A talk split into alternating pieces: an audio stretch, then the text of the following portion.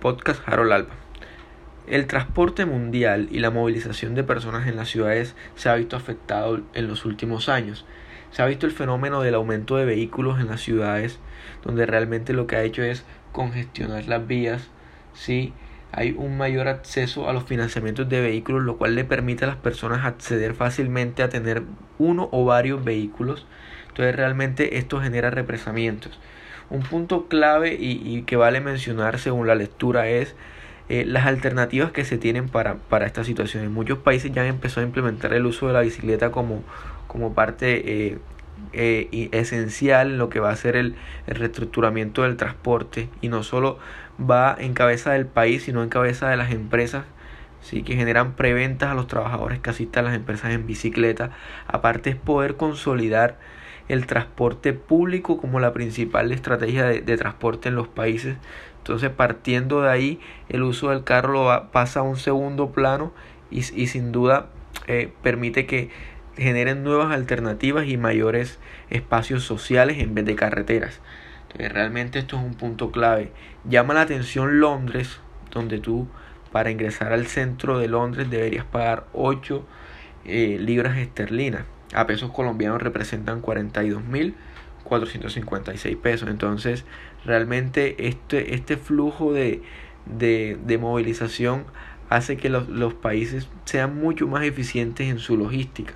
Sin duda un ejemplo fallido de, de, logística ha sido Bogotá, donde se implementa un pico y cédula a la sociedad y a los carros, pero realmente en el, en el corto plazo funciona, pero a mediano plazo lo que genera, a mediano y largo plazo lo que genera es mayor problemática. Las familias están comprando mayor cantidad de carros para poder salir en los días que un carro tiene un, una restricción por pico y, y cédula. Entonces realmente no es la manera y no es la, la situación correcta. Eh, es importante también y, claro mencionar que estos países eh, están cobrando adicional a, esto peajes dentro de las ciudades que permiten también una mayor movilización de otros medios adicionales al carro o a las motocicletas. Eh, deberías pagar no solamente por el uso del carro, sino porque realmente esto genera unos impactos altos en lo que es la contaminación. Entonces acá es donde debemos eh, revisar las otras alternativas. Es importante mencionar que en estos países se cobran multas eh, y se hacen bonificaciones por el uso de medios alternativos. Si parqueas en lugares, deberías pagar un parquímetro ¿sí? para poder parquear, para poder acceder a esa zona en tus sitios de, de parqueo. Vamos a hablar del tema aparte de, de, cómo funciona el transporte en toda esta gestión el transporte carretero. ¿sí? Entonces el transporte automotor de carga en lo largo de los años ha venido creciendo y esto en, en, en parte es ganado por la globalización que ha entrado la, la sociedad. Eh, la apertura de mercados ha, ha, ha, generado una competitividad mayor y el transporte automotor de carga ha ganado una mayor participación. Entonces, realmente en las cadenas logísticas esto va a impactar en el desempeño del país, es decir, entre más el transporte automotor y carretero de del carretero eh, sea, sea eh, eficiente, va a poder impactar económicamente en los ingresos de un país.